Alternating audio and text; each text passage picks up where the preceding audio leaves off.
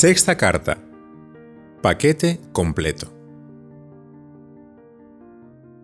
Querido Esteban, quería pensar contigo sobre la palabra vocación, porque es importante entenderlo bien.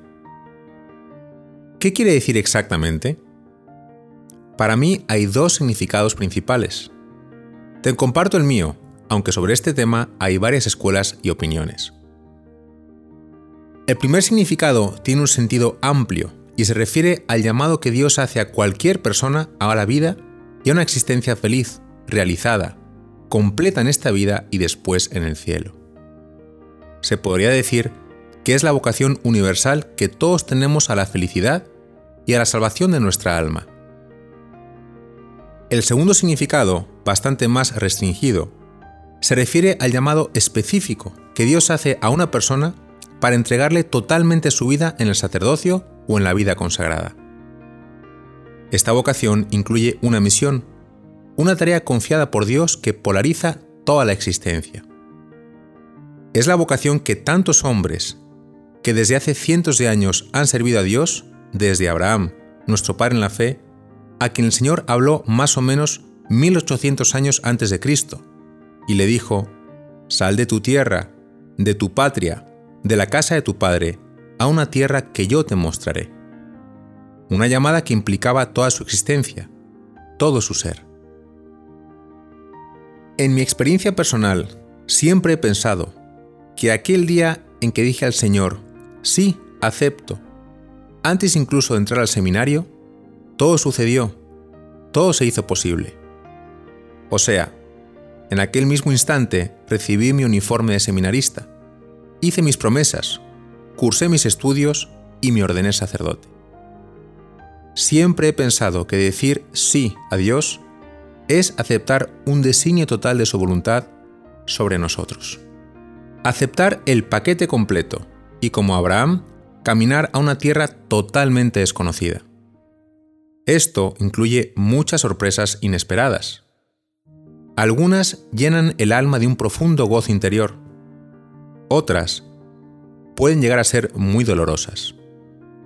Pero no tienes idea de la tranquilidad que da el poder decir, esto venía incluido en el paquete. No caigas en la tentación de ver la vocación como un menú de restaurante, en el que puedes escoger unos platos o prescindir de otros. Decirle sí a Dios es probar todo el menú. No se vale decir, yo no firmé para esto, o paso de comer este plato y me voy directamente al postre. La vocación sacerdotal no es solamente a ser cura para administrar los sacramentos y predicar la palabra de Dios, aunque eso sea lo más importante. Se trata de una llamada al abandono más total y absoluto en Dios y a todo lo que Él quiera permitir en tu vida y vaya si hay sorpresas. Esto asusta si escucha la voz de Dios como una intrusa, una ladrona que viene a quebrar tus planes personales. Pero con el tiempo vas descubriendo hasta qué punto ese designio misterioso de Dios responde profundamente a los anhelos más íntimos de tu corazón. El Papa Francisco, refiriéndose a la vocación de Abraham, comenta algo hermoso. Dice, la palabra de Dios, aunque lleva consigo novedad y sorpresa, no es en absoluto ajena a la propia experiencia del patriarca. Abraham reconoce en esa voz que se le dirige una llamada profunda, inscrita desde siempre en su corazón. Fin de la cita. ¿Qué quiere decir esto? Que aunque nunca hubiéramos elegido lo que Dios pensó para nosotros, a medida que caminamos nos sentimos en nuestro lugar como si dijeras, yo nunca hubiera elegido esto, pero ahora que estoy aquí siento que estoy donde tengo que estar. Insisto en esto, Esteban, para que a la hora de reflexionar sobre ser o no ser sacerdote, no te quedes solamente en la parte del sacerdocio que más se ve, o sea, en la del servicio, predicar la palabra de Dios, celebrar la Eucaristía, bodas, bautizos, funerales, dar consejo, ayudar a los necesitados, etc. Hay una dimensión más profunda que debes considerar, menos visible, más espiritual.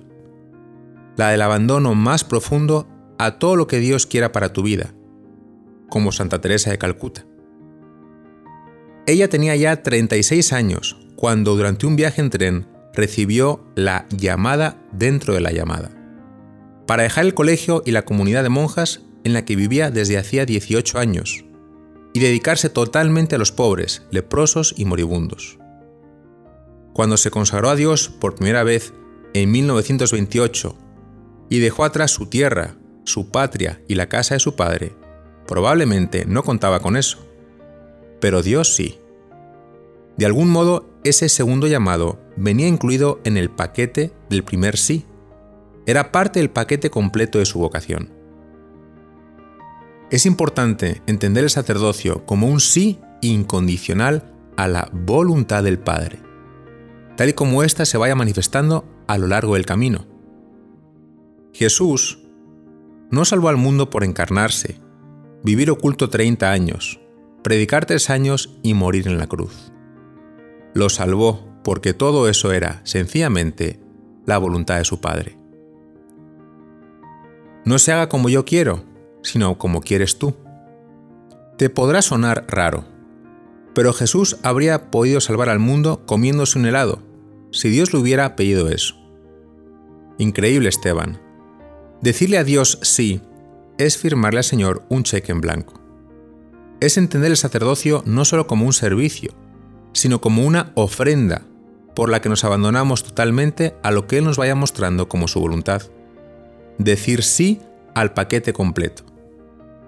Si entiendes la vocación de esta manera y la vives así, qué feliz puedes ser. Un abrazo muy fuerte.